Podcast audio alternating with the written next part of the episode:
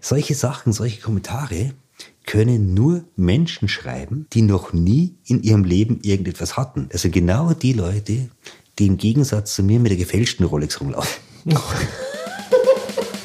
Hallo, ich bin Barlo, Sänger, Musiker und Vocal Coach. Und in diesem Podcast spreche ich mit verschiedenen Menschen über Musik, Kultur und das ganze Leben drumherum. Schön, dass du reinhörst.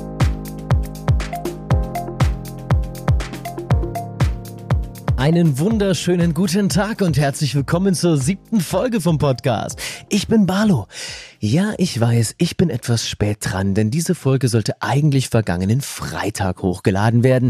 Doch das habe ich nicht geschafft, denn die letzte Woche war verdammt ereignisreich. Am Montag haben wir uns nämlich mit einem Team von über 40 Personen an der Night of Light 2020 beteiligt. Das war ein Protest, um aufzuzeigen, wie schlecht es denn der Veranstaltungsbranche geht. Wir haben uns in Kaltenberg getroffen und die ganze Arena rot eingeleuchtet und dazu einen stummen Protest abgehalten.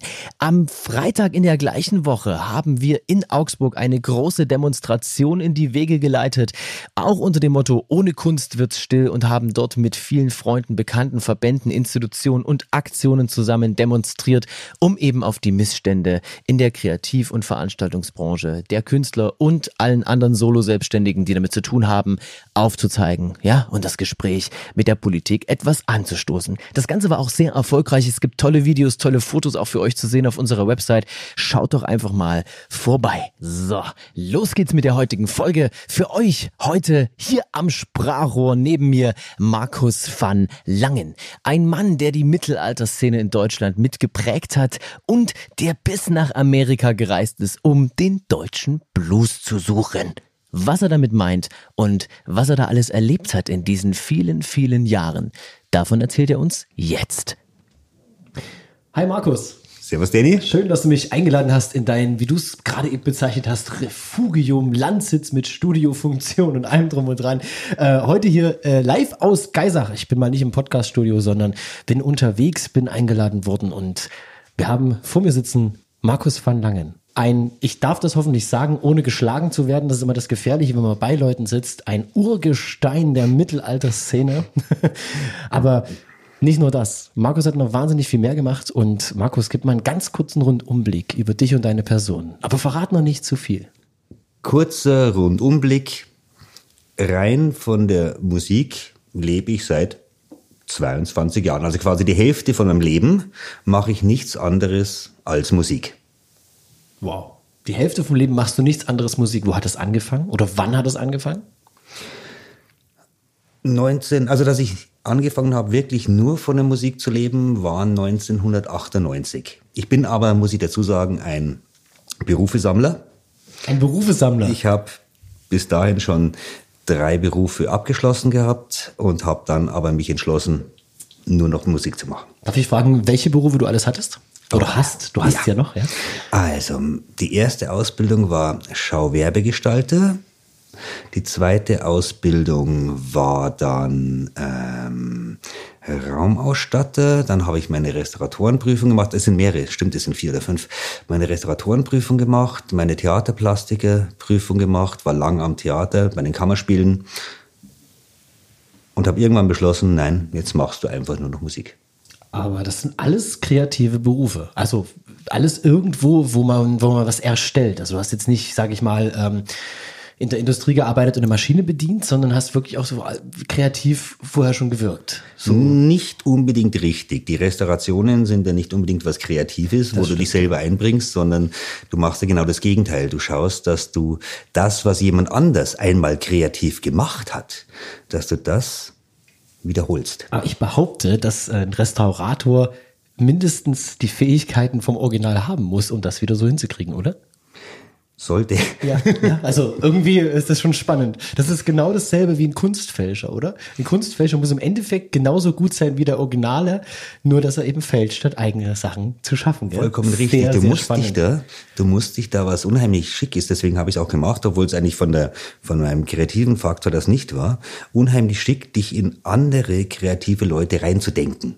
Wie hat er das gemacht? Warum hat er das damals so gemacht? Oder mit welchen Mitteln hat er es gemacht? Und aus welchen Gründen hat er diese Mittel angewandt, die er hergenommen hat. Jetzt hast du mir im Vorfeld geschrieben, du wurdest schon in eine Künstlerfamilie hineingeboren. Wie darf man das verstehen? Ja, so wie ich es geschrieben habe. mein Vater ist Bildhauer, meine Mutter ist Kunstlehrerin, das heißt, ich habe das Ganze von Anfang an mitgekriegt, womit wir natürlich auch zum ganz schönen Thema kommen. Es war für mich immer klar, ähm, Thema Rente und so weiter, vergiss es, wenn du Kunst machst, heißt einfach arbeiten bis zum Umfallen. Jetzt hast du gesagt, ähm, deine Mutter war äh, Kunstlehrerin und dein Vater war Bildhauer. Ähm, ist das für dich schwerer gewesen, so auch Fuß zu fassen in der Kunst? Oder, also weil sie zum Beispiel Ansprüche an dich hatten und gesagt haben, also pass auf, wenn du Kunst machen möchtest, dann mach's ernsthaft, Junge. Oder war es eigentlich einfacher, weil du schon so äh, reingeboren wurdest? Ich glaube, es war schwerer. Ich glaube, es war wesentlich, wesentlich schwerer, weil, wie du gerade gesagt hast, es waren natürlich von elterlicher Seite enorme Ansprüche. Das heißt, weißt du was? Wenn du wirklich diesen Weg gehen willst, dann dann, dann. Bedenke das, bedenke jenes. Glaubst du nicht, dass es besser ist, das einfach nur als Hobby zu machen? Auf der anderen Seite wusste ich natürlich, vor allem durch meinen Vater, dass ich nur wirklich gut sein kann, wenn ich mit dem Rücken zur Wand stehe. Wenn ich keine Ausflüchte mehr habe und sagen kann, ah, wunderbar, ähm, ich stelle mich keck am Wochenende mit meinem Dudelsack und einem Lederröckchen auf die Bühne und mache den großen Rockstart Zampano. Und am Montag in der Arbeit, wenn Zeit springen, darf ich fragen, wie hoch und wie weit. Das ist nicht der Weg. Entweder machst du etwas, weil du es willst, und egal was passiert, du kommst der ganzen Geschichte nicht mehr aus. Nur dann kannst du gut sein. Jetzt sagst du, wenn du mit dem Rücken an der Wand stehst, ja, also wenn du gefordert wirst, quasi und keine anderen Ausflüchte mehr hast, du hast es gerade gesagt, zieht sich das bis zum heutigen Tag fort oder bist du da etwas vorausschauender geworden. Es gibt ja Menschen, die sind tatsächlich so, die sind nur gut, wenn die Deadline quasi schon an der Tür klopft, ja. Also wenn die nur noch ein paar Tage haben, zum Beispiel, bis ein Album fertig werden muss oder so. Oder bist du entspannter geworden? Etwas entspannter. Was mir, was ich trotzdem brauche, sind natürlich, gerade im Augenblick, was etwas schwierig ist, ein Ziel zum Hinarbeiten. Das ist immer wichtig. Das heißt, nicht ins Blaue reinzuarbeiten. Ich nehme mir auch nicht eine CD einfach nur auf, weil ich denke, ist es cooler, CD aufzunehmen, sondern man sagt, okay, es ist Zeit, es muss wieder raus, es braucht Deadlines. Selbstverständlich, die braucht es, glaube ich, immer. Und wenn du einfach nur ins Blaue hineinarbeitest, dann funktioniert das nicht. Und das ist ja gerade jetzt im Augenblick das Problem, dass du, es sind so viele Projekte ja gerade am Laufen und in Vorbereitung. Du weißt gar nicht genau, wohin sie laufen. Deswegen schaue ich, dass ich für alle Projekte eine Deadline setze. Zum Beispiel, Musterbeispiel, ähm, unser Vampirfilm. Bis zum Festival Medieval muss er fertig sein, da wird er gezeigt. Ob das möglich ist, darum geht's gar nicht. Es geht nur darum, einen Punkt zu haben, auf den du hinarbeitest. Jetzt hast du mir im Vorfeld geschrieben, ähm, wunderschön, du warst auf der Suche nach dem Blues oder ich zitiere, auf der Suche nach dem deutschen Blues. Dabei hat es dich nach Amerika verschlagen, lange Zeit.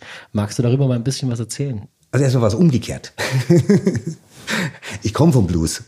Ich komme vom Blues und war wegen dem Blues in Amerika. So rum. Okay. So rum war's.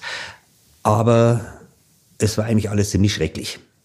Also die ganze, der ganze Amerika-Aufenthalt war nicht das, was ich mir, was ich mir vorgestellt hatte. Ich konnte, die haben mich aus den, aus den wirklichen in die wirklichen Blueskneipen, weiß ich auch noch, bin ich gar nicht reingekommen, weil mich die Schwarzen da zum Beispiel nicht haben wollten, ja. wie wir es hier umgekehrt haben. Also alles, alles okay, darum, darum ging es aber gar nicht. Es ging darum, dass alles für mich sehr befremdlich und sehr flach war. Und ich zurückgekommen bin nach Deutschland, ziemlich fertig, und mir gedacht habe, ich glaube nicht, dass die Amis irgendwas haben, was wir nicht haben.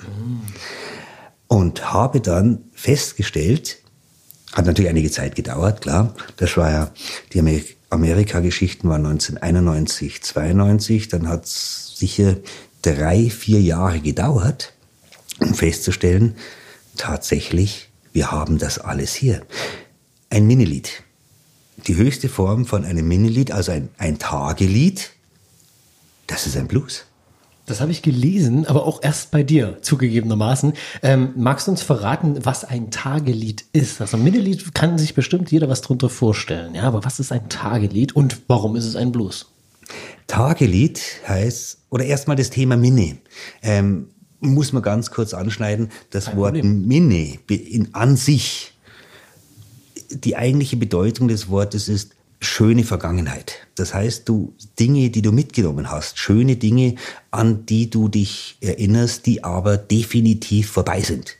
Und das Tagelied heißt einfach, diese Beziehung, in diesem Fall von Männlein und Weiblein, geht von Sonnenuntergang bis Sonnenaufgang. Und dann ist es vorbei. Wie in jedem Blues, wir haben die gleiche Metrik, also wir haben das alles. Und durch diesen reinen Minnesang bin ich mehr natürlich in die Mittelaltermusik rein.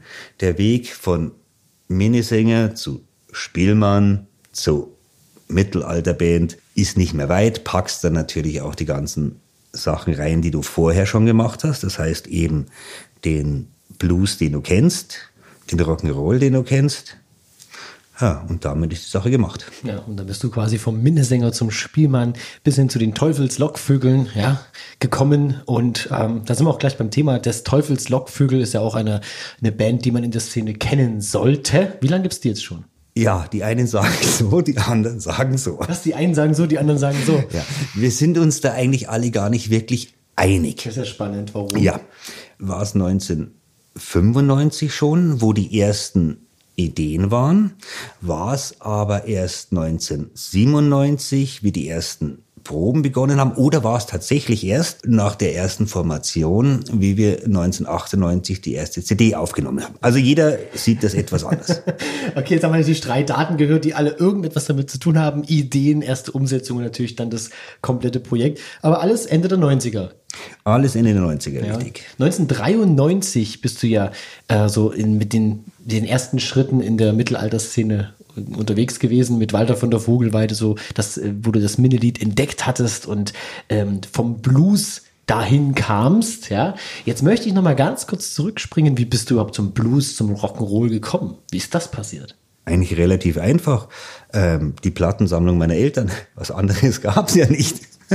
Das heißt, du bist von der Plattensammlung deiner Eltern inspiriert worden, Gitarrist zu werden und den Blues zu spielen. Nein. Nein, dann klär mich bitte auf. Es war ganz anders. Es gab jemanden in der Schule, der hat einem Freund von mir auf Kassette eine ACDC-Platte gezogen und hat dann gemeint, ob ich die auch haben möchte. Ich wusste gar nicht, was das ist, war auch vollkommen wurscht, aber ich fand es sehr freundlich, dass jemand in dieser Zeit zu mir sagt, ob ich das auch möchte. Dann habe ich gesagt, ja, das möchte ich auch. Dann habe ich mir das angehört und wieder angehört. Und irgendwann kommt so auf, ja, ich glaube, das ist die, das ist eine gute, eine gute Richtung. Ich habe relativ früh auch angefangen, ähm, Geschichten zu schreiben, die eigentlich niemanden interessiert haben. also richtig nicht. Also quasi, was weiß ich, ähm, mit 14, 15 Jahren die ersten Liebesgedichte für die ersten Freundinnen und so weiter, die das im besten Fall freundlich zur Kenntnis nehmen. Und dann aber überlegst, wenn ich das Ganze einfach in eine hübsche Melodie packe, dann wird's vielleicht doch was mit dem Mädel. Hat's funktioniert? Nö. Schade. Aber du bist dabei geblieben. Auch wenn es mit den Mädels nicht geklappt hat, bist du Auch dabei wenn's nicht geblieben. geklappt hat, ne. Bist zur Bluesmusik gekommen und dann später eben auch zum Mittelalter. Wie viele Alben sind denn mittlerweile daraus entstanden? Ja, die einen sagen so, die anderen sagen so. Das zieht sich bei dir durch die ganze Geschichte, oder? die einen Natürlich, so ist die anderen es. sagen So ist es. Es gibt einige unveröffentlichte. Ein Teil wiederum von den unveröffentlichten habe ich in der Vita drin, ein paar wiederum nicht. Also es müssten so äh, quasi ein gutes Dutzend sein. Was ich aber sagen kann, mit bestem Gewissen, die Menge an CDs, auf denen ich irgendwo vertreten bin, sind ein guter Meter. Ja, das hast du mir im Vorfeld ja auch geschrieben. Ja, sein Schaffen umfasst mehr als einen Meter Tonträger. Ja, sehr interessante Geschichte. Und nicht nur das, du hast auch mittelalterliche Liederbücher geschrieben. Ja, ich habe zwei, zwei Bücher geschrieben. Und eigentlich wollte ich nur einschreiben, weil es geht ja darum, was du im Leben machen musst. Baumpflanzen hatte ich hinter mir, Kind hatte ich hinter mir. Was noch fehlt, ist das Buch und natürlich für den Rock'n'Roll-Himmel der Jaguar. Ich habe mir gedacht, ich fange mit dem Buch an. Also ich hätte ja mit dem Jaguar angefangen. Nein, das mit dem Buch angefangen, äh, mittelalterliches Liederbuch. Ähm, ich hab's ja, ich hab's ja von dir auch überreicht bekommen mit einer persönlichen Widmung, was mir sehr viel bedeutet. Aber für die Hörer, die das noch nicht kennen, was beinhalten die Bücher? Die, der Grund, ein mittelalterliches Liederbuch zu schreiben, war der, dass es unheimlich viele Missverständnisse gibt. Es werden Lieder aus dem Mittelalter echte Lieder aus dem Mittelalter werden quasi mit neuen aktuellen Namen versetzt, wo man denkt, das wäre was Neues oder auch umgekehrt. Das heißt, ich hatte das im Liederbuch, mein, es ging um das Lied, was ich mal geschrieben hatte, Celtic Princess, wo dann die Lektorin sagt, ja, du kannst doch nicht ein Traditional als dein eigenes Lied ausgeben. Und ich sage, sorry, aber es ist von mir. und, und wie gesagt, es gibt sehr, sehr viele Missverständnisse in der Mittelaltermusik. Mir ging es darum, diese Mittelaltermusik quasi unsere Volksmusik. Das ist ja das, was unsere wirkliche Volksmusik ist einem Publikum näher zu bringen. Deswegen habe ich beschlossen, natürlich die Sachen stellenweise etwas runter zu buchstabieren, so dass man die ganzen Lieder mit einer Gitarre oder einer Flöte spielen kann. Mit Informationen, mit Hintergrundinformationen, die einfach bisher gefehlt haben. Es gibt ein ganz, ganz schönes Beispiel, ein, ein Lied von Neidhart. Neidhart von Reuenthal, richtig? Genau, genau. Neidhart von Reuenthal hat ein wundervolles Lied geschrieben, ohne Titel. Und ich habe das Faksimile aber davon und tatsächlich steht darüber der Titel Der Fudenol, das heißt die Vagina. Ah, deswegen ohne Titel. Man hat Food, im Fudenol. Ich muss, Fudenol, kurz, ich muss das mal wiederholen gerade. Ja? Also ich habe, glaube ich, in den Büchern, glaube ich, 20, 20 verschiedene Wörter für weibliche Geschlechtsteile drin. Sind das Umschreibungen oder sind das damals echte Worte? echte Worte. Ah, ja, echte Worte. Und das ist im 19. Jahrhundert. Irgendjemand hat gemeint, wir streichen das. Und das ist in der kompletten Germanistik übernommen worden. Ich weiß auch, was sehr schön ist, dass meine Bücher in der Germanistik verwendet werden. Schon bei der Arbeit hatte ich festgestellt, bei den Recherchen, dass ich den gleichen Text von zwei verschiedenen Autoren kriege, sogar mit den gleichen Rechtschreibfehlern. also ich sage, das kann nicht sein. Also im Prinzip, da haben so viele Leute im Laufe der letzten 100 Jahre, also wir hatten ja die erste Mittelalter-Renaissance etwa 1800 80, 1890 war ja so das erste, das erste neue Aufkommen der Mittelalterwelle. Und da hat man das einfach alles, alles, was irgendwie nicht so ins gutbürgerliche Klischee passt, hat man weggelassen und das ist beibehalten worden. Hast du eigentlich eine Ahnung, warum? Warum das in den 80er Jahren aufgeploppt ist wieder? Ich habe ich hab so meine Vermutungen. Also es ist, es ist sehr, sehr schwierig natürlich zu sagen, warum aber es ist die Sehnsucht. Gerade in den 80er Jahren hat es genau damit mit dem Thema Mittelalter besondere Probleme gegeben. Alles Thema Mittelalter war deutsches Heldentum, ah. bla bla bla. Du bist sofort, du bist sofort in die rechte Ecke geschoben worden. Das war bei mir ganz genauso, wie ich auf die Idee komme hier, das Lied auf Deutsch zu singen. Vielleicht noch mit Helden und Rittern und so weiter. Also war völlig, völlig verpönt. Und da natürlich auch der größte Vorreiter, den wir haben, Kaltenberg. Ja.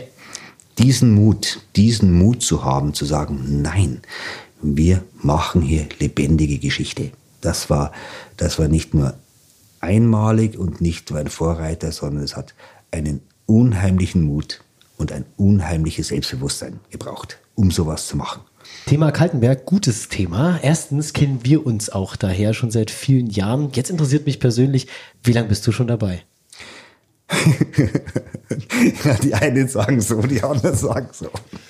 Sich durchs ganze Interview durch, ich, merke es jetzt schon, ja. Ähm, das erste Mal war ich da 1991. 1991 als Gast. Als Gast, gut, das zählt nicht. Das zählt nicht. Aber es ist der Auslöser. Ach, das war 19 für dich der Auslöser. Das du warst war dort schon hast, der Auslöser. Aber du hast ja dort 91 noch gar nicht so viel mit Mittelalter zu tun gehabt, sondern bist ja erst dann gerade so um die Zeit da reingerutscht, gell? Ja, Also kann man sagen, dass Und- Kaltenberg dich inspiriert hat. natürlich, das war der absolute, ganz, ganz klar, das war der, das war der Auslöser. 1991 war ich zum ersten Mal als Gast, bevor ich nach Amerika geflogen bin. Bereits 1992 hatte ich quasi meine erste Rittergruppe auf Kaltenberg. Wobei die Musik noch überhaupt keine Rolle gespielt hat. Man darf nicht vergessen, es war nicht so, dass da Spielleute unterwegs waren. Ja, gab's ja nicht, sondern was war? Es waren halt ein paar Irish Folk Sänger, Gitarristen unterwegs. Also nichts, was eigentlich mit, mit Mittelalter zu tun hatte. Natürlich bis auf den Jürgen, Jürgen Körber Ja. und den, den Max. Aber das war für mich selber so weit weg Warum war es weit weg für dich? weil es nicht diese, diese Min- Minnesänger-Geschichte war, weil es ja schon eine Band war. Ja, gut, stimmt. Kurzweil war ja schon eine Band. Und was ich brauchte, war den persönlichen Input von einem Bluesgitarristen, der für mich auch alleine ist. Der keine Begleitung braucht, der einfach nur für sich alleine ist, auf seine Gitarre wie auch immer gestimmt und da seinen Blues macht. Und da musste ich erst reinkommen. Ja, und dann ging es so weit, dass du einen ganzen Meter Tonträger produziert hast. Und was ich vor allem sehr spannend finde, und das ist auch was, was ich aus meiner Anfangs-Mittelalterzeit noch kenne, das Palästina-Projekt. Das Palästina-Projekt von Van Langen, ja, so hieß es damals. Und jede Band, die irgendwas auf sich hielt oder die auch äh, gewisse Rang und Namen zu der Zeit hatte, hatte sich daran beteiligt. Wie ist denn sowas entstanden? Das war eine ganz große Nummer. Ähm, ich sehe das Palästina-Lied von Walter von der Vogelweide als tatsächlich den größten Hit der Weltgeschichte. Eines von den wenigen Liedern, die wir aus dem Mittelalter kennen, wo tatsächlich Text und Melodie enthalten sind. Und das Thema war schon damals, in den, wann habe ich es gemacht, 1999 oder 2000, ich weiß nicht mehr genau. Das Thema war damals schon ein ganz ein großes, wie immer. Es geht um den Kampf ums heilige Land.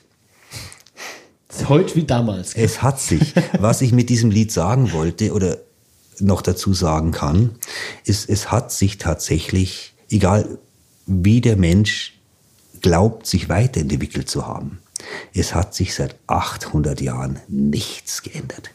Wir sind auf dem aktuellen Stand. Und das ist eigentlich wahnsinnig traurig, auf der anderen Seite aber auch grandios, weil es uns zeigt, vielleicht von dem höher, schneller, weiter runterzukommen. Und zu sagen, wir brauchen das gar nicht. Lasst uns doch auf die Dinge besinnen, die wir wirklich haben und die vielleicht auch eher die Probleme lösen, die seit 800 Jahren da sind. Nicht die, die seit 50 Jahren da sind. Und dann hatte ich mir überlegt, wie, wie setze ich das Ganze, wie setze ich das Ganze um? Und habe mir überlegt, ich möchte dieses Lied, es gibt zwölf Strophen, ich möchte dieses Lied aufnehmen mit quasi allen Leuten aus der Szene. Alles, was Rang und Namen hat. Und ich weiß nicht, ich habe zuerst mit dem Castus von Corvus Corax drüber gesprochen, der gesagt hat, ja, geil, machen wir. Okay, wie ich mir das vorstelle, habe ich gesagt, ja, also ich schicke quasi die Grundspuren rüber und jeder andere, jede Band oder jeder Einzelmusiker gibt seinen Teil dazu. Baut also drauf auf. Ja? So so ein Grundrhythmus mit Melodie quasi und die setzen ihre Instrumente darauf und alles drum Genau, dass es quasi eine, eine rote Linie gibt, die sich, die sich durchzieht, also die Geschwindigkeit und Tonart. Und dann hatte ich das alles sehr schön in einem großen Studio in München vorbereitet und gleich einen Castus geschickt und Castus meinte, ja, die Moll ist okay, aber was soll man da machen? Das musst du jetzt aber mal erklären, weil ich glaube, Genau. die Hälfte der es Hörer gibt, weiß nicht. Es gibt, verschiedene, es gibt verschiedene Tonarten und gerade für die Dudelsäcke ist natürlich ein, einmal wesentlich besser, dann habe ich es halt nochmal gemacht. War auch alles kein Problem. Und dann habe ich diese Grundspuren auf DVDs an die Studios von den anderen Bands geschickt. Die haben dann ihre Sachen draufgetan und wiederum zurückgeschickt. Und dann würde, wurde das Ganze, also quasi längste Single der Welt, in München in einem Studio wieder zusammengebaut. Warum jetzt hier mit großem Aufwand eine 800-jährige Geschichte wieder aufwärmen? Zum einen, weil ich ja schon sagte, es hat sich nichts geändert, aber es muss sich was ändern. Und wir haben dann das ganze Geld, was mit der CD reingekommen ist, für ein Kinderkrankenhaus in Palästina gespendet. Darf ich fragen, wie viel rumgekommen ist dabei? Viel. Es war sehr viel. Keine genauen Zahlen. Sagen wir so, das Kinderkrankenhaus hat sich viele schöne Sachen kaufen können. Was mir besonders gefallen hat, ich habe sie aus der anderen Richtung kennengelernt. Also ich kannte die Single, die längste Single der Welt, mit den ganzen Größen ähm, des Mittelalters. Wer war denn jetzt alles noch dran beteiligt? Und natürlich Corvus Corax, dann auch noch in der Besetzung mit Hans Wut. Ich habe es einmal mit der Teufels Lockvögel gemacht, dann habe ich es einmal mit der Van Langen Rockband gemacht, dann, dann sind dabei Furunculus, sind dabei, Faun sind dabei, ja, viele. Schon einiges zusammengeholt von damals, ja. Die waren aber auch alle sehr begeistert, ja, bei dem Thema dabei. Ja, es war auch eine völlig andere Zeit. Also es wäre heutzutage, glaube ich, gar nicht mehr möglich. Also es ist ein Projekt, das nur ging in einer Zeit, in der alles gentlemanlike war. Keiner hat den anderen kopiert, es sind alles jeder dabei ist, ist eine völlig, völlig eigenständige Band, die nicht von irgendeiner anderen Band inspiriert wurde oder sonst was. Klar, ein paar Bands haben gesagt, ob sie die Sachen von den anderen hören können, um möglichst nicht das Gleiche zu machen. Ich sage, nein, eben nicht. Angenommen, ihr solltet unbewusst das Gleiche machen wie jemand anders, dann macht ihr das.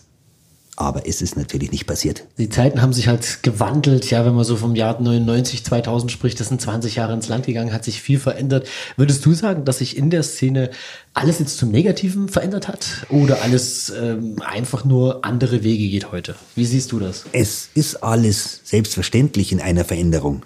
Und das muss auch so sein. Es gibt auch da das Schwarz und gibt das Weiß und die große Grauzone. Das Negative lieber zuerst dass alles natürlich gleichförmig wird.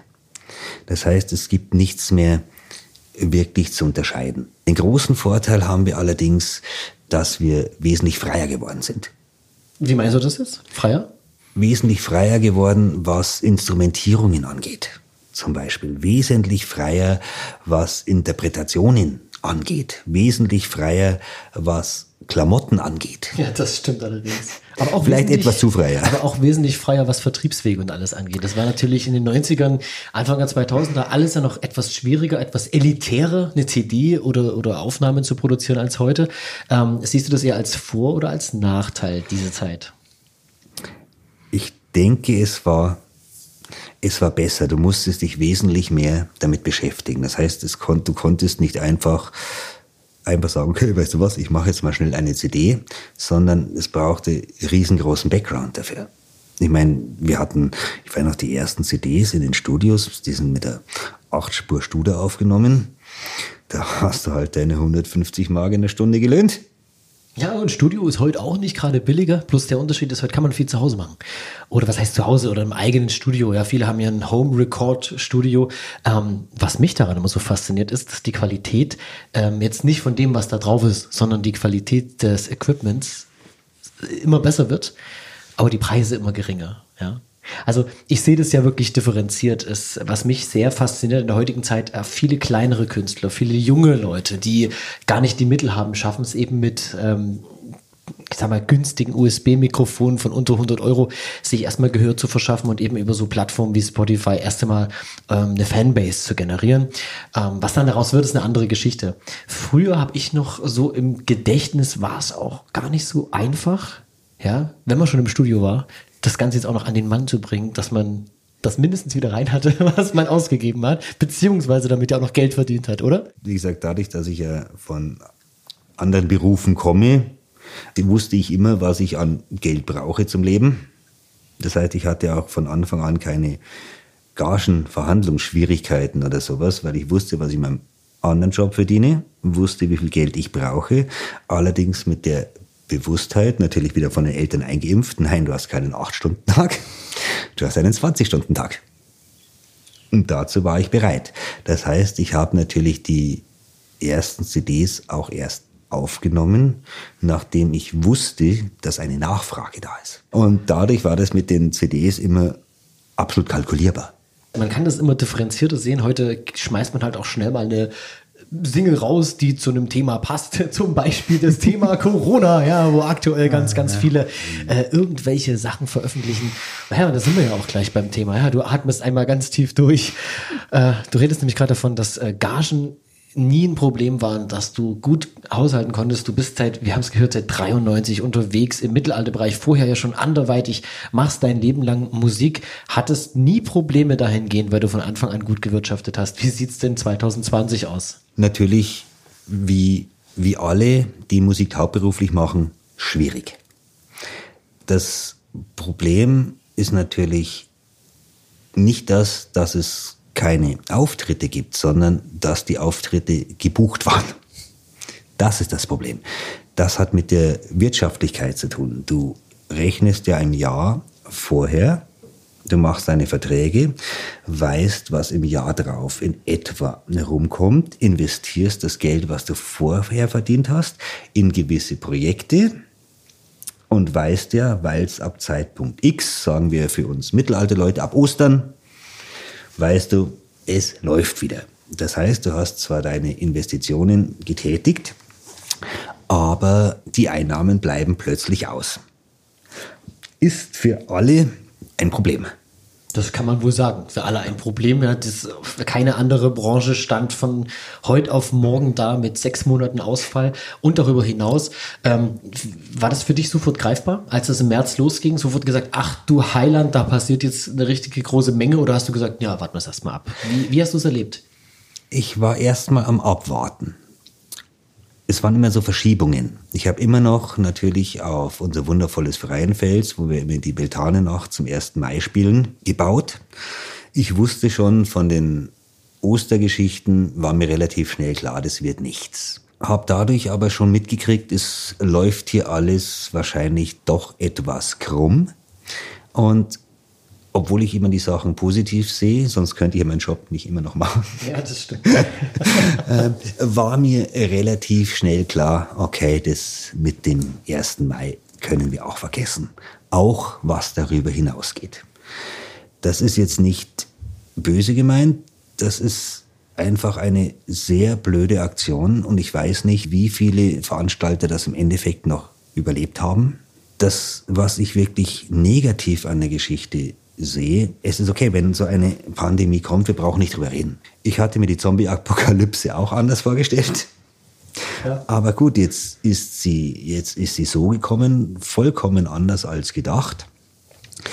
Und es gibt nur die Möglichkeit, weiterzudenken. Und ich denke mir, die Probleme sind nicht dieses Jahr, sondern die Probleme kommen erst in den nächsten Jahren. Ja, da bin ich, da bin ich auch voll bei dir. Also ich sehe es genauso. Das zieht sich wie ein Rattenschwanz. Und gerade die Kreativwirtschaft ist ja extrem betroffen davon. Wir hatten es gerade eben gesagt, die, es ging nicht darum, dass man jetzt erstmal eins, zwei Monate wartet und äh, oder jetzt im 14-Tage-Takt sagt, ja, das wird wieder und wir, wir lockern langsam und so. Die Lockerungen, die jetzt gerade eben stattfinden, die betreffen uns ja so nicht, das ist das Problem. Also wirklich, ich weiß nicht, wie es bei dir ausschaut. Bei mir sind alle Veranstaltungen tatsächlich bis einschließlich 31.8. abgesagt. Und äh, auch kleinere Sachen zwischendurch, da ist nichts mehr zu holen. Der einzige Wermutstropfen wäre, dass man vielleicht jetzt ab Juli wieder Familienfeiern oder sowas spielen dürfte. Oder man darf sich aktuell mit der Klampe auf die Straße stellen, back to the roots, ja, und die Leute da bespaßen, die vorbeilaufen. Aber das ist nun mal nicht unsere, unser Business. Darum geht's eben nicht, ja. Das zieht sich wie ein Rattenschwanz durch und wird wahrscheinlich, wenn es schlimm kommt, uns weiterhin treffen. Vor allem, wenn vielleicht noch eine zweite Welle auf uns zukommen sollte. Dann gucken wir alle ganz schön blöd aus der Wäsche es wird uns länger begleiten. Es wird, selbst wenn hiermit alles vorbei sein sollte, wird sich dieser Rattenschwanz über die nächsten Jahre hinziehen.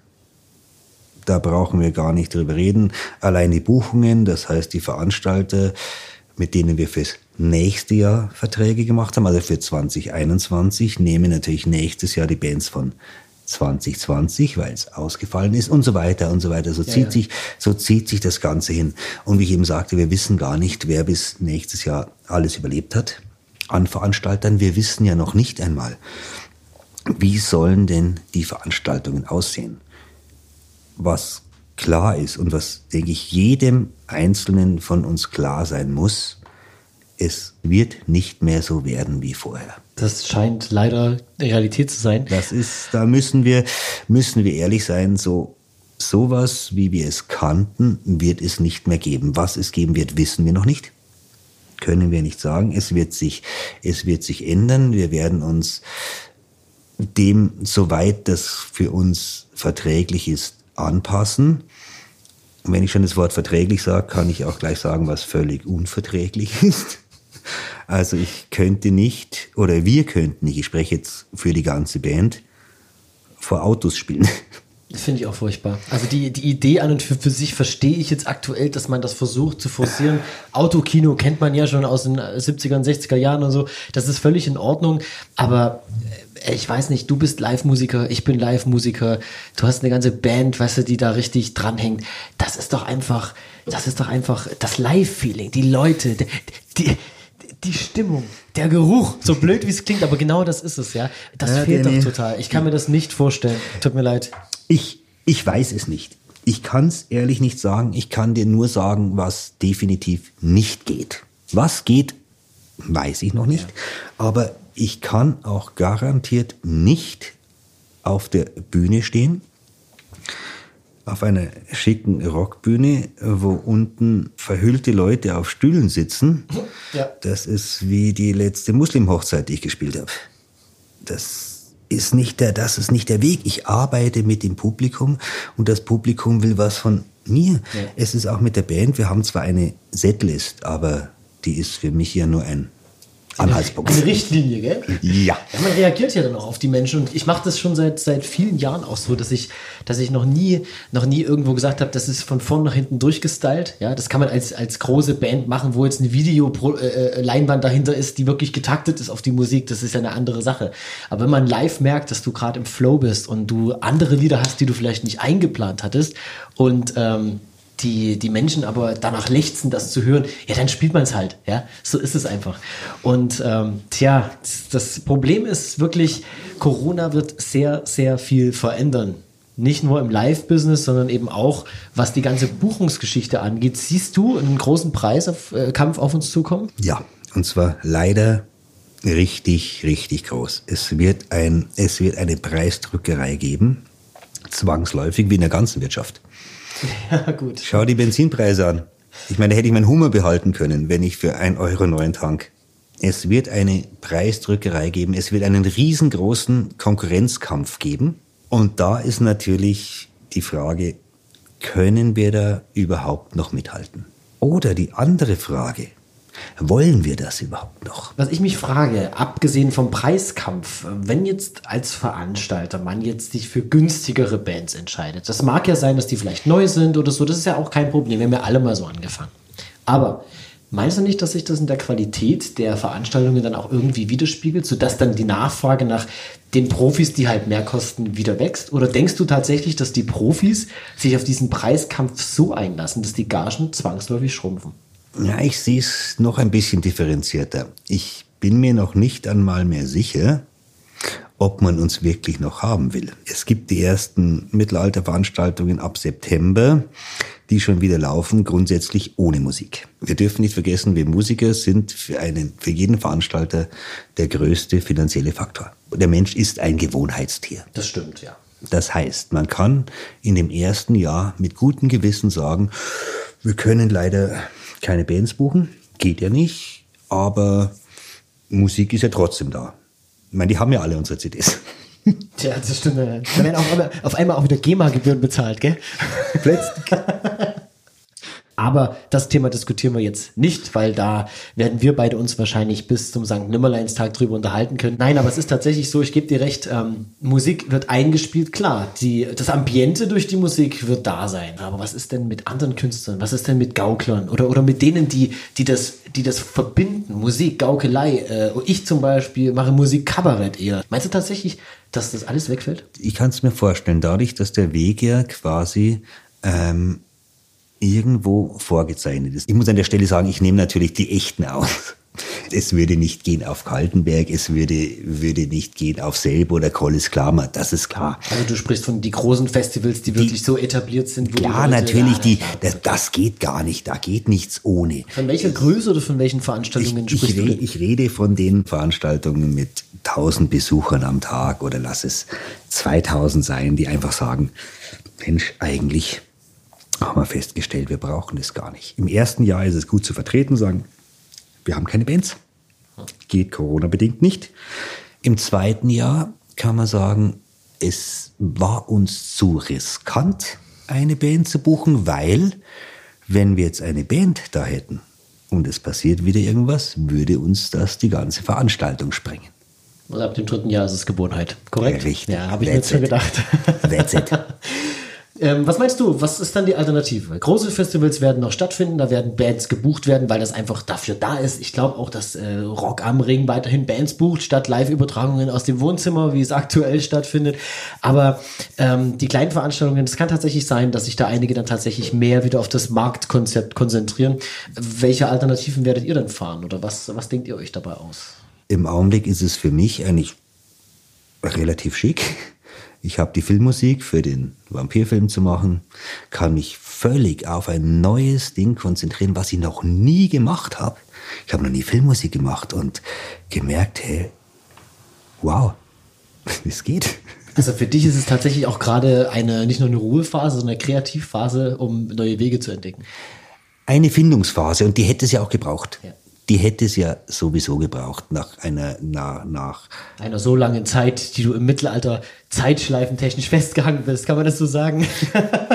Nein, so würde ich so würde ich es nicht sagen. Es ist ja nicht so, dass ich dass ich gesagt habe, ich muss neue Wege finden oder ja. sowas, aber dadurch, dass das halt mit dieser Sperre passiert ist, denkst du nach. Denkst du nach über Dinge, über die du vorher einfach nicht nachgedacht hast, weil sie viel zu selbstverständlich waren.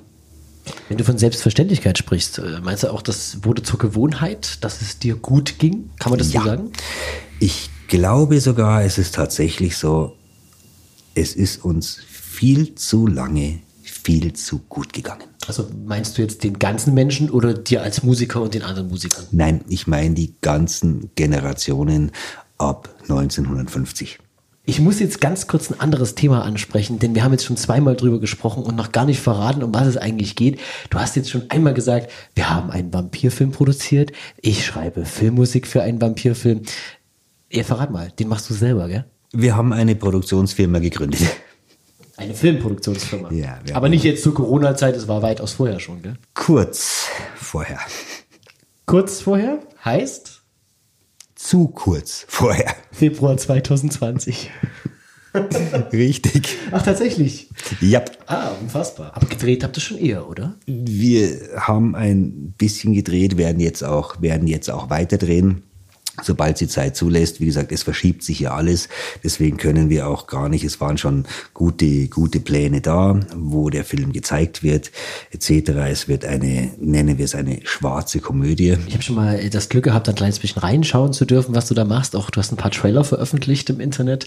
Ähm, das wird so angelehnt an Filme der 20er Jahre oder so. Ja? ja, und genau da wollten wir hin. Es war gar nicht die Idee, einen eigenen Film zu drehen, sondern es ist der Anspruch von mir und von meinem Dozentenkumpel und auch Lochvögelkumpel, dass wir einfach Fans der alten Schwarz-Weiß-Filme sind. Und wir haben jetzt im Jahr 2020 haben wir 100-jähriges Jubiläum des deutschen Films. Sehr gut. Und Bravo. Hätte, hätte wunderbar gepasst. Gell? Perfekt. Und der Anspruch, den ich an den Film lege, ist der, sich die tatsächlichen, wirklich freakigen Geschichten aus den 20er Jahren anzuschauen. Den der Dr. Caligari wurde jetzt quasi restauriert. Wir werden die wenigsten kennen, aber durch das, was wir mit unserem Film machen, können wir schaffen, dass, dass man auch wieder sagt, Mensch, boah, es gab in den 20er Jahren so derartig grandiose, grandiose, abgefahrene Filme. Heute würde man sowas vielleicht scherzhaft unter B-Movie, wie auch immer laufen lassen, vollkommen, vollkommen, vollkommen egal. Lass es uns Kunstfilm nennen oder lass, egal. Es gab auf alle Fälle grandiose Filme in den 20ern und das Drehbuch haben wir ja geschrieben schon 2005. 2005 schon? Ja. Das ist ja schon ein bisschen her, oder? Ist ein bisschen her. 2005 haben wir uns hingesetzt und gesagt, Mensch, weißt du was, geil. Wir machen an einem Wochenende einen total abgefahrenen Film, drehen den mit einer Super 8 Kamera. Aber 2005 eine Super 8 Kamera ist ja auch schon Retro, gell? Ist richtig, es war 2005 nämlich schon Retro. Und dann ähm, 2000 2018, Ende 2018, habe ich meinen großen Büroschreibtisch, also ich habe mehrere Schreibtische und einen ganz großen Schreibtisch. Habe den Schreibtisch ausgeräumt und dieses Drehbuch wiedergefunden. Einfach in Vergessenheit geraten, ja. das Projekt. Ja, einfach in Vergessenheit. Ich war, ich, ich war in der Zeit, 2005 war ich etwa 250 Tage im Jahr unterwegs. Hm. Ja, ist als Superstar halt schwierig, dann noch ein zweites Projekt zu machen, gell? Ja, ist echt wahnsinnig schwierig. ja, wobei, also Superstar das Szene, ja, kann man schon sagen. Nein, ähm, also ist auf jeden Fall eine sehr, sehr, sehr spannende Geschichte, wenn man mal überlegt. Also Bluesmusiker, Mittelaltermusiker, mehrere Bands, viele Projekte, Bücher geschrieben, Kinder gezeugt, ja, und dazu noch einen Film gedreht und das jetzt und 2020 schmeißt Corona alles erst einmal über den Haufen, so dass du als Künstler, ich als Künstler, wir als Künstler dastehen und erst einmal über alles nachdenken, was gerade so passiert. Und natürlich auch irgendwo, ich will es jetzt nicht Existenzängste nennen, weil die meisten Künstler, mit denen ich spreche, auch im Rahmen des Podcasts, das haben wir die letzten Folgen festgestellt, die haben einen Plan B die machen auch über ihre Kunst hinaus andere Dinge, die sie am Leben erhalten. Dennoch ist es schon schwierig und man hat so ein paar existenzielle ja, Ängste oder Bedenken, was das angeht, wenn auf einmal zwei Drittel des Jahresumsatzes wegbrechen. Oder wie geht es dir dabei? Ja, du meinst jetzt die drei Viertel. Drei Viertel sogar, ja. Also so zwei Drittel, drei Viertel. Also es ist immer, immer schwierig, schwierig äh, das, das einzuordnen für diejenigen selber. Also ich, ich kenne meine Zahlen und weiß äh, gerade, weil ich bin stark im Hochzeitssegment und der Hochzeitssaison geht nun mal von April bis in den September hinein und ausgerechnet, das ist der Zeitraum, wo alles wegbricht. Das heißt also, bei mir sind tatsächlich zwei Drittel des Jahresumsatzes. Aber das ist nicht so schlimm, denn auch ich bin anderweitig aufgestellt, komme über die Runden und äh, kann mir dann eben so einen Luxus leisten, so einen Podcast zu gründen und solche, solche Wege zu gehen, mit anderen Menschen zu sprechen. Ich würde jetzt gerne mit dir das Thema Corona noch etwas intensivieren, indem wir über Zitate sprechen. Es gab ja gewisse Veränderungen politischerseits bei uns. Zum Beispiel wurden Hilfen angeboten, Soforthilfe, Künstlerhilfe wurde auf den Weg gebracht. Wir sind heute auf einem Standpunkt am 7.6.2020, dass die Künstlerhilfe tatsächlich schon besteht, wenn auch nicht richtig. Und es gab aber zu den Zeiten, wo das Ganze auf den Weg gebracht wurde, also so ab Ende April, Anfang Mai, im Internet ein paar Berichte darüber, wo geschrieben wurde, wie das Ganze eben aussehen hat oder wie das Ganze auf den Weg gebracht werden soll. Und dann hat der ein oder andere darunter kommentiert. Ja, und wenn ich sage der ein oder andere, dann meine ich Menschen wie du und ich, aber Menschen wie du und ich, die keine Künstler sind. Aus der Mitte der Gesellschaft, kann man so schön sagen. Und ich lese dir jetzt mal jeweils ein Zitat vor, also drei Stück sind es insgesamt, und dann darfst du einfach mal drauf reagieren. Nochmal ein kurzer Hinweis an dieser Stelle, das sind alles echte Zitate, die zusammengetragen wurden von mir und vielen Kollegen. Wir haben sowohl die Screenshots als auch die Namen, als auch die IP-Adressen, Adressen, also Sozialversicherungsnummern, Rentenversicherungsnummern, wir wissen genau Bescheid, wo ihr wohnt. Nein, Spaß beiseite. Aber wir können nachweisen, dass diese Zitate tatsächlich existieren und somit eben auch leider, muss ich dazu sagen, leider echt sind. Zitat Nummer eins, bist du bereit? Ich bin bereit. Gut, das war ein Zitat eben zur Künstlerhilfe, die, äh, ich glaube, das war Bayern 3, äh, übers Internet veröffentlicht hat, was da auf den Weg gebracht werden soll. Und da gab es ellenlange, ellenlange Kommentare. Einer davon wäre dieser. Frechheit. Was tragen denn die Künstler zum Leben bei? Was ist denn mit Sanitätern, Krankenschwestern, Altenpflegern und so weiter? Ja, das ist eigentlich das für mich größte Problem. Ich habe kein Problem damit, dass das mit diesen Künstlerhilfen nicht funktioniert. Ganz ehrlich, ich hatte ja noch nie ein großes Glauben an den Staat und an die Politik. Den Glauben hatte ich nie. Ich wäre eher verwundert gewesen, wenn das funktioniert. Das heißt, ich wäre eigentlich in meinen Grundüberzeugungen erschüttert gewesen, wenn das mit dem Staat funktioniert. Also ich habe nie dran geglaubt, deswegen war es mir schon klar. Das Problem, was ich habe, ist tatsächlich die Gesellschaft. Wenn es heißt, weißt du was, ihr Künstler, geht doch mal arbeiten, es gibt doch zum Spargelstechen und so weiter, macht ihr mal richtig. Da muss ich sagen, Danny, wir haben das ja öfter gehört, da kriege ich einen Hals, wenn es quasi vom wenn es quasi vom, sogar vom Publikum kommt. Ja, Oder wenn ich höre, da muss ich noch einhaken, wenn ich höre auf dein wunderbares Spruchband, ohne uns wird still, wenn ich dann von jemandem, der eine Dodge Viper fährt, höre, ich habe kein Problem mit Stille. Da kann ich nur sagen, das F-Wort. Ja, sag's nicht. Nein, natürlich nicht.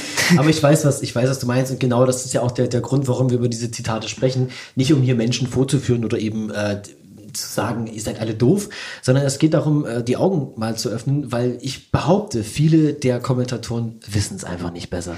Viele glauben tatsächlich, dass äh, die Mehrheit der Künstler Hobbyisten sind und das so ich sag's mal, ein bisschen Gitarre spielen ja jeder kann oder, oder, oder.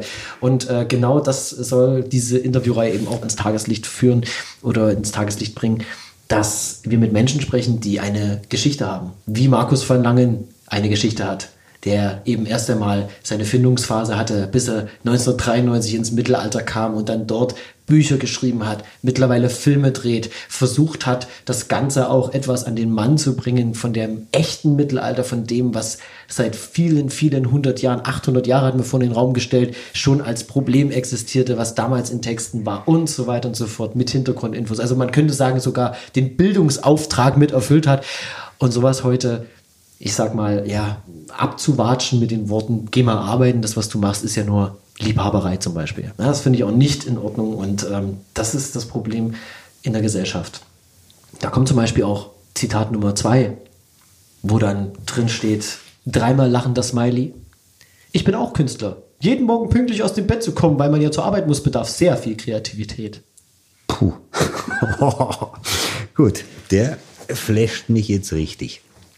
Ist gar nicht so schlimm eigentlich, was ist, da nein, steht. Nein, ist gar nicht, ist gar nicht schlimm. Im Zuge dieser, dieser, ähm, mhm. ähm, dieser Sache der Künstlerhilfe, wo es um mhm. Existenzängste geht. Ich lese es nochmal vor. Dreimal lachender Smiley. Ha, ich bin auch Künstler. Jeden Morgen pünktlich aus dem Bett zu kommen, weil man zur Arbeit muss, bedarf sehr viel Kreativität. Danke, hast du vollkommen recht. Bloß deine Kreativität machst du dir nicht selber, sondern die macht dein Arbeitgeber. Wenn du dir, wenn du von dir selber deinen eigenen Arsch um 7 Uhr in der Früh hochkriegst, dann ja. Aber nicht, weil irgendjemand sagt, du musst herkommen. Das kann man so sagen, ja. Du musst jeden Tag selber aufstehen, ja. Dich zwingt deine Deadline vielleicht, um wieder auf das Thema von Anfang zurückzukommen. Ja. Nein, das stimmt schon. Und äh, jeden Morgen pünktlich aus dem Bett zu kommen, ja, das, ich sag mal so, wir haben gehört, Markus van Langen hat vier Berufe gehabt, bevor er überhaupt in die Künstlerrichtung gegangen ist. Ja, war also auch viermal angestellt, ist also auch viermal früh pünktlich aus dem Bett gekommen äh, und war trotzdem kreativ. Also ich halte diesen Kommentar für nicht sehr geistreich, um das abzuschließen. Hm. Das hast du nett gesagt. Ja, ich, ich, hätte es jetzt anders nein, gesagt, ich, aber wir haben einen Podcast. Ich möchte das sehr gerne nett ausdrücken, weil wie gesagt, ich unterstelle den Menschen nicht äh, boshafte Absicht, sondern wirklich teilweise auch Unwissenheit und einfach auch der Ärger. Natürlich, klar, ich verstehe das. Wenn jemand, der vielleicht jetzt mit 60 Prozent seines ursprünglichen Gehaltes zu Corona-Zeiten auskommen muss und jetzt vielleicht gerade so hinkommt mit dem Geld. Ich kann diesen Ärger auch verstehen. Trotzdem bitte bedenkt, 60 Prozent ist mehr als null. Und das ist immer wieder was, was ich sehr gerne sage. So. Jetzt habe ich gerade noch mal umgeschwenkt. Ich wollte dir ursprünglich ein anderes drittes Zitat geben, aber ich habe mir noch was ganz Tolles rausgesucht, wo ich einfach wissen möchte, was du dazu sagst. Das ist ein Zitat, das habe ich persönlich bekommen. Unter einem meiner unzähligen Beiträge, unter anderem eben auch zur Aktion Ohne Kunst wird's still. Kann ich das andere trotzdem auch haben? Das Kannst du, Gott, dann machen wir vier, machen wir vier bei dir. Lass, lass uns vier machen. Komm, ich bin so, ich bin, was mich irgendwann, es ist ja so, was mich irgendwann, was mich irgendwann killen wird. Und das wissen wir alle. Das ist nicht meine Frau. Das ist nicht deine Frau. Nein, es sind weder Zigaretten noch Alkohol, es wird die Neugierde sein. Also Die Neugierde wird, ah, okay. bitte, Ja. bitte sag's mir. Wunderbar. Gut, dann mache ich erst das Zitat, was ich persönlich bekommen habe, was Mhm. mich persönlich auch sehr angegriffen hat. Ähm, also auf der einen Seite und auf der anderen Seite, ich als große Frechheit achte. Ja, das kam unter einem, unter einem Beitrag von der Aktion Ohne Kunst wird's still. Mhm. Da schrieb jemand, dich braucht keiner. Null Bruttosozialprodukt. Ja, möchtest du meine Steuererklärung 2018 sehen? Oh ja, sehr gerne. Ich habe immer sehr gerne Künstlersteuererklärungen, wo ich genau weiß, was die, was die äh, äh, Künstler an Gagen bekommen. Nein, Spaß. Unheimlich schick. Wenn hier jemand, was machen wir? Wir zahlen. Wir zahlen unsere Steuern. Wir lassen CDs produzieren. Wir kaufen Instrumente. Wir kaufen Dinge. Wir machen. Im Prinzip geht unser ganzes Geld, das ganze Geld, was wir verdienen, geht wieder in die Wirtschaft. Das heißt, es ist gut, bis auf das Geld für die Weine, aber geht eigentlich auch irgendwie wieder in die Wirtschaft. Das heißt, was wir machen, alles, was wir machen, kommt sofort wieder zurück. Ja, das ist ja die eine Sache, ja, dass alles, was wir, was wir machen, wir selber wieder investieren und eben auch äh, da reinbezahlen. Aber wer den, äh, die vierte Folge des Podcastes gehört hat, das war die Demonstration in München. Da habe ich ein paar Zahlen rausgesucht, die vom Statistischen Bundesamt erhoben wurden, ähm, mit dem Stand 2018, ja, wo die ganze Kultur- und Kreativwirtschaft 100,5 Milliarden Milliarden Euro, Euro, ja. produziert hat. Das sind drei Prozent vom Bruttoinlandsprodukt. Yep. Ja, damit übertrifft die äh, Kultur- und Kreativwirtschaft eben die chemische Industrie, die Energieversorger und die Finanzdienstleister. Insgesamt gibt es 256.600 Unternehmen mit knapp 1,2 Millionen Kernerwerbstätigen. Äh, mit Kernerwerbstätigen sind alle Nebenberufler und Honorarkräfte, die mal Bühne mit aufbauen oder mal am Mischpult stehen oder die man als Roadies beschäftigt oder mal hinzunimmt, nicht mitgerechnet. Und mit einer selbstständigen Quote von 21,5 Prozent ist man auch sehr hoch angesiedelt in Deutschland. Diese Zahlen zeigen mir persönlich, dass da wohl ein Bruttosozialprodukt dahinter steht. Ein sehr hohes. Und äh, liebe Leute, es geht nicht darum, dass ich mir eine Gitarre kaufe und diese Gitarre dann mein Leben lang habe und damit 100.000 Euro verdiene. Viele Leute wissen gar nicht, dass man für einen Auftritt vielleicht auch proben sollte, dass man Technik sich anschafft. Allein wie viel Technik äh, vonnöten ist, um diesen Podcast gerade eben aufzunehmen. Wir haben ein paar Fotos geschossen bekommen heute. Das werden wir mal mit zeigen, ja. Und äh, das davon darüber hinaus, äh, es wird halt auch sehr viel reinvestiert. Äh, eben zum Beispiel auch Konzerte müssen vorbereitet werden. Man fährt nach draußen, man ist unterwegs, man muss Clubs buchen, man hat, man hat äh, Booking-Agenturen, die man bezahlen muss und allem drum und dran. Also ich muss ganz ehrlich sagen, ich finde sowas eine ganz große Frechheit. Ja, genauso wie das, dass man sagt, auf Kunst kann aktuell verzichtet werden. Wie der, was du auch mit kommentiert hast, äh, ich habe mit Stille kein Problem, aber dann eben Eine dieser- Viper fahren. Genau, die, die Viper am besten noch und dann das Radio ganz aufdrehen, weil da ist ja Musik da. Da brauchen wir keine Live-Musiker. Ja, wir haben es uns wahrscheinlich auch irgendwo selber, selber verschuldet. Dadurch, was ich eben auch im Augenblick nicht gut finde, ist dieses Ganze umsonst. Viele gehen einfach ins Internet und bieten plötzlich alles umsonst an. Unser Wert ist ja eh schon relativ weit unten, das wissen wir. Dadurch, dass es möglich ist, ähm, anstatt die CD zu kaufen, die kriegst du über irgendeinen äh, Russenserver oder wie auch immer, ich kenne mich da nicht so aus, kriegst du das eh alles sowieso umsonst. Aber dadurch, dass wir quasi Live-Sachen umsonst anbieten, sinkt der Wert noch mehr. Also du sprichst jetzt direkt das Streaming an, was gerade durch die Decke geht, weil jeder versucht auf diesen Zug Genau aufzuspringen, das. um irgendetwas im Internet Ganz zu genau produzieren. das. Ich sehe es ja auch immer von zwei Seiten und das ist auch gut so, weil ich bin ja auch irgendwo Konsument. Ganz klar. Und wenn mir jetzt zum Beispiel die Telefonfirma sagen würde, oder es ruft eine Telefonfirma an und sagt, weißt du was, Handyvertrag völlig umsonst. Cool, mache ich. Wenn die aber nach drei Jahren kommen und sagen, ach du weißt was, jetzt wollen wir aber Geld von dir, dann würde ich sagen, ja wieso? Wieso denn? Bisher habe ich ja auch alles umsonst gekriegt. Und jetzt plötzlich wollt ihr Geld für irgendwas, was ich umsonst gekriegt habe. Das ist der Konsument und das ist klar.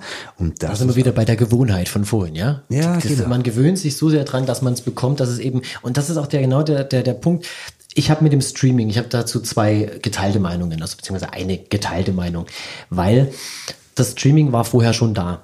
Und es gibt Leute, die damit vorher schon so ein zweites Standbein aufgebaut haben oder halt zudem, wenn sie im Sommer auf Festivals unterwegs waren, dass sie dann im Winter gestreamt haben, so aus dem Wohnzimmer oder so. Alles in Ordnung. Teilweise sogar mit Bezahlangeboten, also dass man das jetzt zum Beispiel, da gibt es so eine ähm, Patreon-Seite, da zahlt man, unterstützt den Künstler, zahlt man Geld für und kriegt dafür Content, ähm, was kein anderer sieht. Zum Beispiel Live-Videos. Finde ich völlig in Ordnung, ist parallel zu dem, was, was äh, so entstanden ist, ja auch nicht verkehrt. Jetzt aktuell ist es tatsächlich so, dass jeder versucht, auf diesen Live-Zug aufzuspringen. Und darunter leidet ja nicht nur eben das, was wir gerade besprochen haben, dass die Leute sich dran gewöhnen, dass man sagt, ja, wozu brauche ich denn noch Musik kaufen? Ich krieg's ja eh alles kostenlos. Nein, auch die Qualität leidet. Denn es gibt Menschen, die machen Livestreams mit tollen Mikrofonen, HD-Kameras, mehreren Einstellungen und allem drum und dran. Und dann gibt es die Fraktion, die mit Handy dasteht und versucht darüber zu ähm, streamen. Ich verstehe die Angst, ich verstehe das, aber ich verstehe nicht, wie man sich so prostituieren kann.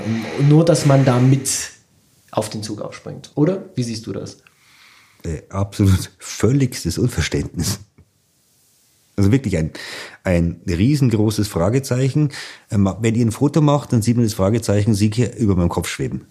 Es gibt ja auch mittlerweile, über Pfingsten gab es ein großes Festival, da wurde quasi digital Eintritt verlangt und dann wurde da gestreamt. Äh, was sagst du denn dazu? Da wurde jetzt Geld verdient, ja. ist ja wie auf einem echten Festival. Ist das jetzt besser oder? Ja, es sind Ideen. Es ist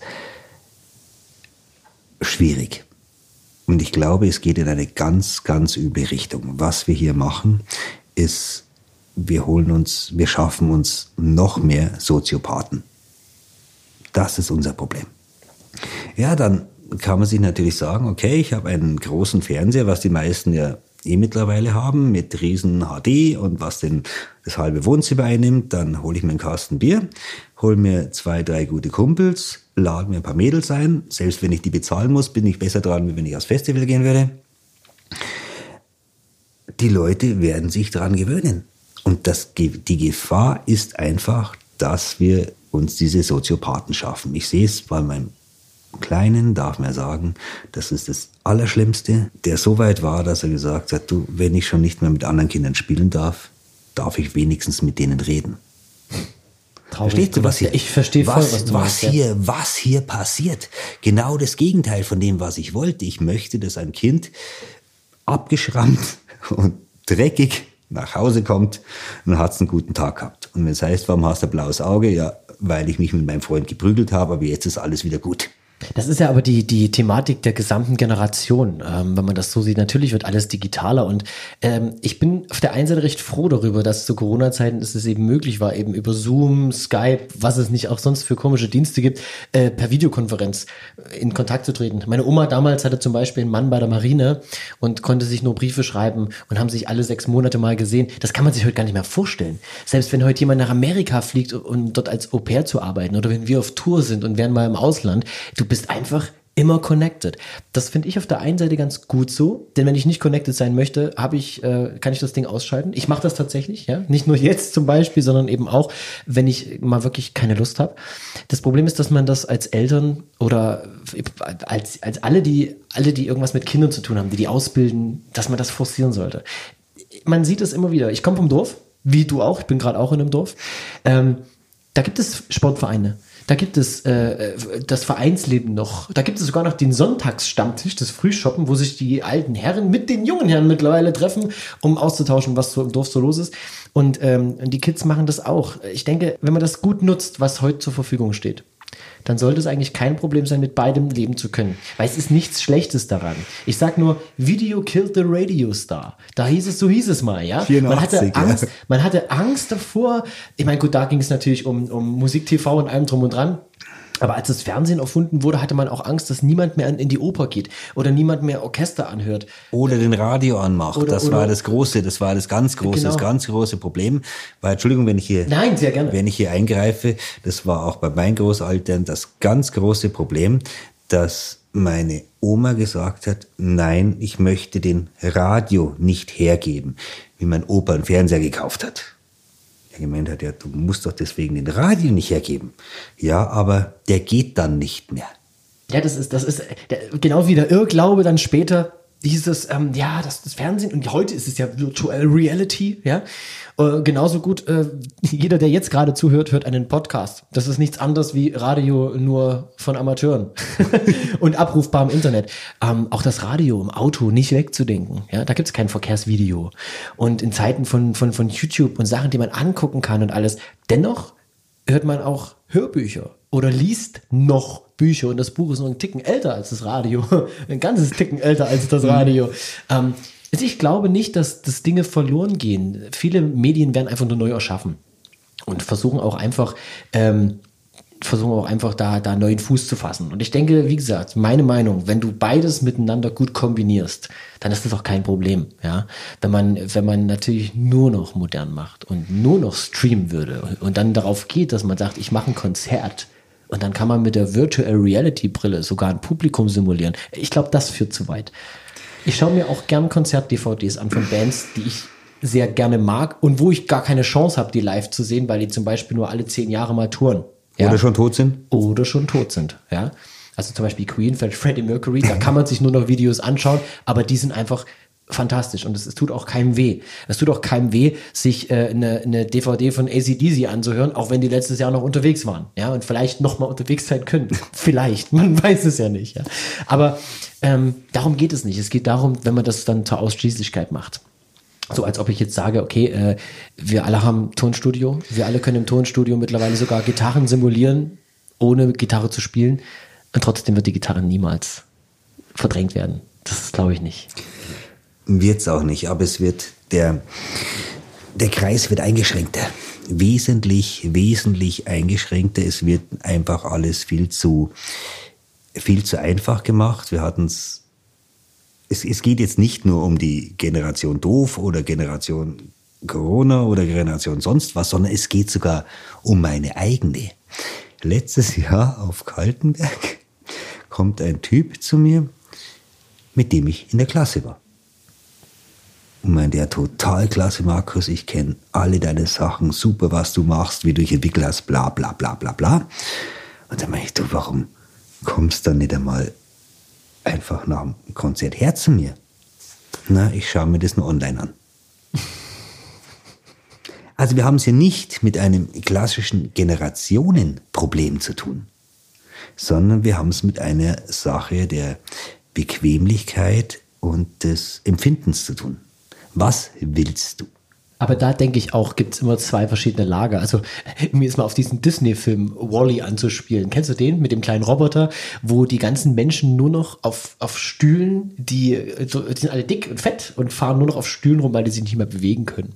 Ja, ich erinnere mich. Genau, ja. ja. und haben Roboter, die ihnen die ganze Arbeit verrichten und sowas. Wall-E. Wall-E halt, Genau. ja, ja. Ich denke aber, äh, das ist natürlich ein Szenario. Auf der einen Seite ist die Bequemlichkeit da, auf der anderen Seite, weißt du, was floriert? Die Fitness- und Bewegungsbranche, die floriert. Und zwar enorm.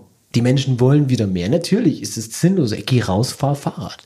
Nein, ich gebe lieber 100 Euro im Monat aus für einen Fitnesscoach. Aber egal, was die machen, sie tun es. Und das ist eben, das ist so dieses Paradoxon an diesem, an dieser Zeit. Das eine und das andere. Dabei wäre es so einfach, aber ich mache es halt lieber kompliziert. Aber also ich sage, so individuell wie wir Menschen sind, so individuell wird auch alles andere bleiben. Und ich denke, dass die Entwicklung immer weiter voranschreitet. Ich glaube bloß, dass wir gerade jetzt in der Situation in so einem Umbruch sind, gerade durch Corona vielleicht oder gerade auch durch so eine gewisse Situation, ähm, dass wir es halt stärker merken wie noch vor 10, 20 Jahren. Und es gibt immer mal solche Peaks in der Geschichte, wo man sagt, jetzt. Und vielleicht haben wir jetzt so einen erwischt. Davon gehe ich ganz schwer aus. Also ich bin da, bin da völlig, völlig auf deiner Seite. Wir sind, wir haben ja einen, sehr schön gesagt, finde ich von dir, einen Peak erwischt. der aber so derartig viele Möglichkeiten für uns gibt. Das heißt, wir haben die Möglichkeit wiederum dieser Selbstentscheidung und vielleicht auch wieder dieses Zurückkommens. Magst du das letzte Zitat wirklich noch hören? Natürlich, Danny, da warte ich doch drauf. Wegen deiner, wegen deiner Neugierde. Gut. Letztes Zitat. Zitat Nummer vier. Der einzige, der vier Zitate kriegt. Markus van Langen. Entschuldigung. Dann hätten die Schauspieler etc. von ihren üppigen Gagen halt besser vorsorgen müssen, anstatt alles pompös zu verballern. Wenn ich nichts mehr habe und zum Amt gehen muss, bekomme ich auch nichts vom Vaterstaat geschenkt. Im Gegenteil, wenn Besitztümer bestehen, müssen die halt erstmal verkauft werden und davon gelebt werden. Du möchtest jetzt aber keinen Kommentar dazu. Das Schöne ist, das ist solche Sachen, solche Kommentare können nur Menschen schreiben, die noch nie in ihrem Leben irgendetwas hatten. Sind genau die Leute, die im Gegensatz zu mir mit der gefälschten Rolex rumlaufen. Autsch. Hast du echt eine echte Rolex? Ja, freilich. Okay. Drei oder vier. Ja, und dann geht es ja darum, dass die Person, die dich da persönlich angegriffen hat, redet ja über Schauspieler.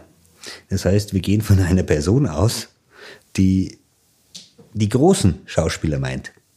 Und, denke ich eben auch, ja. Und wenn von den jemanden seine Kohle nicht ins Trockene gebracht hat, dann wäre es ein völliger Idiot. Also ich bin mir ganz sicher, dass, dass Bogart und Hepburn die Kohle im Trockenen haben. Ich kann dir aber auch sagen, dass, ähm, dass auch da gibt es einige, die es nicht gepackt haben und die dann natürlich sich total verzocken oder verkalkulieren. Aber im Endeffekt ähm, ist diese Realitätswahrnehmung von einem Künstler in der Gesellschaft eh seltsam. Entweder, also so empfinde ich das, man ist der, der an der Straße steht ähm, und äh, für Hut spielt, also so quasi gleichgesetzt mit einem Obdachlosen, so fast, ja. Oder man ist der absolute Größus, der Ferrari fährt, in einer äh, 2000 Quadratmeter Villa lebt und am besten noch mit einem Privatchat zum Zahnarzt fliegt. So ungefähr wird man gesehen. Dass aber die tatsächliche Mehrheit in der Mitte steht, auch in der Mitte der Gesellschaft lebt, Menschen wie du und ich, Menschen, die mit ihrer Tätigkeit Kunst zu machen, auch noch einen Bildungsauftrag erfüllen, weil die viele Musiker ganz einfach auch in Musikschulen arbeiten oder eben äh, äh ja, Kinder unterrichten in allen möglichen Bereichen. Das äh, wird oftmals einfach nur vergessen, vor allem in dieser Zeit. Wir bieten Kultur und da gehe ich jetzt nochmal speziell aufs Mittelalter ein. Wir bieten die Möglichkeit, eine lange, große Epoche zu übermitteln. Und das ist ein ganz, ganz klarer Kulturauftrag. Wir schaffen es, diese Kultur in die Neuzeit zu transferieren. Wie hat Karl Valentin gesagt, Kunst ist schön, macht aber viel Arbeit. Das stimmt auch. Und, und, nicht nur das, es ist so, wir sind im Allgemeinen, also alle Künstler, egal welche Richtung, schaffen eine, eine, die Waagschale oder so dieser Übergang von der Klassik in die Moderne.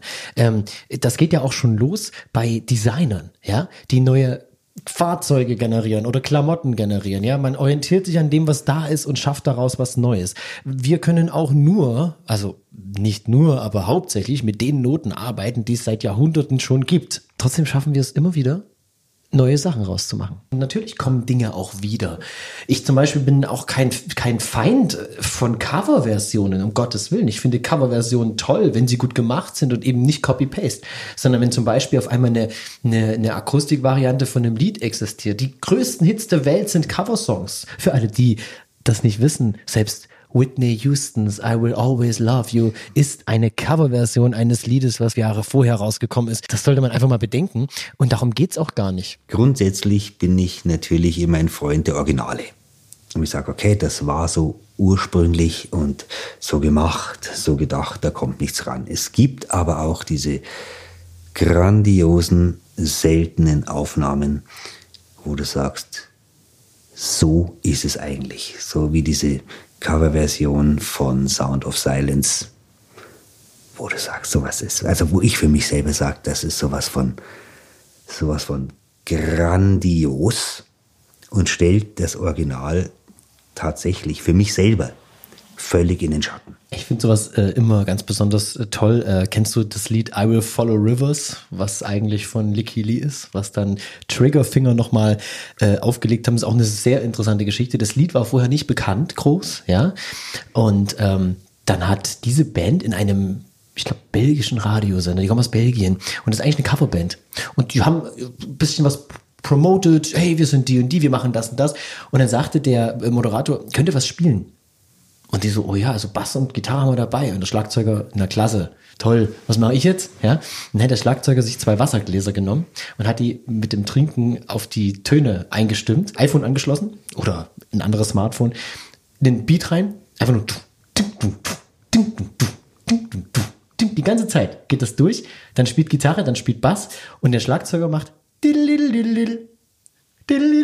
an den Gläsern.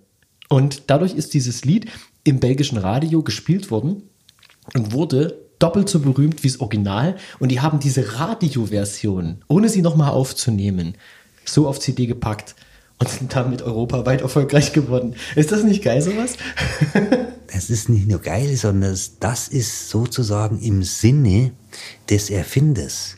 Wir kennen alle das, den Song vom Clapton des Cocaine. Das ist vom J.J. Cale. J.J. Cale hat dann zum seinem Kumpel Clapton gesagt, wie der Clapton gefragt hat, ob er es machen kann. Er sagt, ja, feel free, mach das. Und quasi der, einer der größten Hits vom Clapton ist vom J.J. Cale. Das heißt, es ist ein, wiederum ein Transport. Das ist was anderes, wie wenn ich aus Absicht sage, okay, diese die Basis ist ja immer für die meisten Coversongs, das ist ja wiederum das, das Blöde, die Basis ist die zu sagen, weil es heißt, was einmal ein Hit war, wird wieder ein Hit. Ja, kann funktionieren, muss aber nicht funktionieren. Es gibt auch Coverversionen, die werden totgedudelt. Ja. Spannend finde ich aber zum Beispiel auch, Cover ist ja die eine Sache, aber wie du es gerade beschrieben hast, wenn mehrere Leute am Entstehungsprozess beteiligt sind, auch sehr, sehr spannend. Die interessantesten Sachen in der Musik sind entstanden durch Zufälle, Fehler oder technische Probleme oder einfach nur völliges Unvermögen. Dadurch sind die größten Sachen in der Musik entstanden. Als Gitarrist, was wir beide sind, der elektrische Gitarrenverzerrer, das war einfach nur ein kaputter Fader-Mischpult. Und das sind einfach Sachen, die muss man, muss man bei allen beachten, gerade wenn man Musik macht, dass das natürlich für den Konsumenten keine Rolle spielt. Ist klar, muss es auch gar nicht. Es ist Konsum. Konsum heißt, ich nehme auf. Und da ist natürlich die Sache, dass du sagst, wieso wird etwas, was du ständig aufnimmst, ständig, oder was dich ständig begleitet in deinem Aufnehmen, hat plötzlich keinen Wert mehr. Das ist aber mit allem so. Und das ist das Problem am, an der heutigen Konsumgesellschaft. Ich finde das Wort nicht besonders toll, weil Menschen haben schon immer konsumiert. Richtig. Also, ja. Aber wir konsumieren heute sehr, sehr viel. Und abgesehen von der Musik, und da sind wir jetzt auch wieder bei den Zitaten, ähm, es wird nicht mehr so wertgeschätzt, weil man gar nicht mehr hinter die Kulissen blicken möchte behaupte ich jetzt auch. Und das Ganze könnte man ausweiten. Ich mache nur einen ganz kurzen Schwenk in die Richtung ähm, auf Nahrungsmittel. Es wird Wert darauf gelegt, sich für mehrere tausend Euro einen Grill zu kaufen und das Fleisch, was ich drauflege, kostet 1,99 Euro im Zehnerpack. Und genau das sind so die, die Momente, wo ich sage, warum, warum sind andere Völker, Völker klingt schon wieder falsch, andere Länder, andere, andere Gesinnungen, Kulturen. Äh, ganz einfach anders drauf, ja. Die ganzen Südländer, ob das jetzt Italien ist oder oder, oder Spanien, die geben bis zu einem Drittel ihres Monatsgehaltes an Essen aus. Die gehen auf den Markt und kaufen frisch und, und alles. Und wir kaufen abgepackt und am besten Dinge, die es saisonal bei uns überhaupt nicht geben dürfte.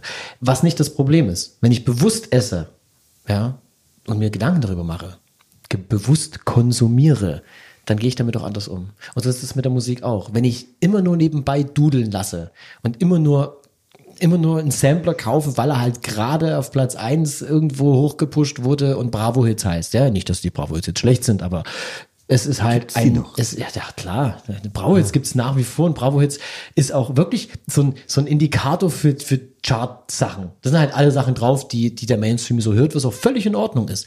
Aber wenn ich mich nur darauf verlasse und nicht mal links und rechts des Wegrandes gucke, ja, dann, äh, dann wird's auch nichts. Dann bist du halt Mitschwimmer. Und dann sollte man aber, wenn du Mitschwimmer bist, vielleicht auch einfach Mitschwimmer bleiben. Und dann nicht noch im Internet in den Zitaten die Klappe aufreißen und die Künstler denunzieren, die sich tatsächlich eine Platte machen.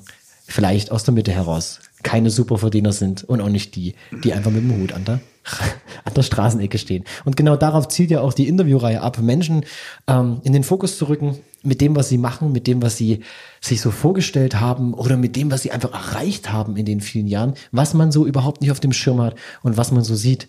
Markus, wie siehst du denn die Zukunft? Wie geht's weiter mit der Corona-Krise? Wie geht's weiter mit der Live-Branche? Wir hatten jetzt schon viele, viele Szenarien hier aufgebaut. Was wäre so deine Lieblings- deine Lieblingsentwicklung? Also meine Lieblingsentwicklung würde sicher nicht zurückgehen. Ich würde sicher nicht sagen, dass ich möchte, dass alles wieder so ist, wie es im Jahr 2019 war. Weil dadurch äh, hätte ich meinen oder unseren, wenn ich für die ganze Band spreche, Entwicklungsprozess vollkommen gestoppt. Diese Veränderung ist insofern gut, dass wir sie selber nicht herbeigeführt haben, sie für uns aber notwendig ist. Wir hätten, wir hätten sie sowieso gebraucht. Wir hätten sie sowieso gesucht und gebraucht. So gebraucht jetzt, wie sie gerade stattfindet, oder ist das ein bisschen Nein. krass? Nein, das nicht. Das nicht. Dass eine Neuorientierung komplett stattfinden muss, war klar. Dass die Zeit sich selbst überholt hat, man viele Dinge viel zu lange gemacht hat, war klar. Und das war für uns einfach so der Trigger, zu sagen, okay, wir erfinden uns wieder neu. Und wir, es wird wieder spannend, was kommt. Wir alle wussten, es kann so nicht weitergehen. Es wird so nicht weitergehen. Wenn es nicht Corona gewesen wäre, dann wäre es irgendwas anders gewesen. Und es wird so weitergehen. Das heißt, es wird eine komplette Neuorientierung geben, was natürlich auch, und damit komme ich jetzt einem mehr oder weniger persönlichen Abschluss, bevor wir den Nachtrag machen. Und da kommen wir wieder völlig zu dem Wort Minne.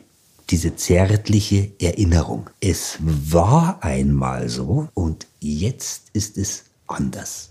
Wie anders das wird, vielleicht noch Ende dieses Jahres, vielleicht nächstes Jahr, wissen wir nicht. Bleibt ihr am Ball oder wartet ihr ab? Nein, wir sind am Ball. Wir arbeiten. Wir arbeiten, wir machen, wir reden viel, wir denken viel, machen viel Neues, aber wie gesagt, natürlich ins Ungewisse. Also kann man sich schon auf das Jahr 2021 freuen, sollte alles sich so entwickeln, dass man euch wieder live sehen kann, ähm, dass man neue Dinge erwarten darf auf der Bühne? Mit Sicherheit. Ganz, ganz sicher. Auch da kann ich nur wieder sagen, es wird nicht so sein wie zuvor. Jetzt bin ich gespannt. Was wird sich ändern? Hast du schon mal einen kleinen Einblick gegeben? Ich denke, wir werden das Ganze noch etwas freier angehen. Etwas freier in, wie, in welcher Form? Es werden mehr Leute auf der Bühne sein.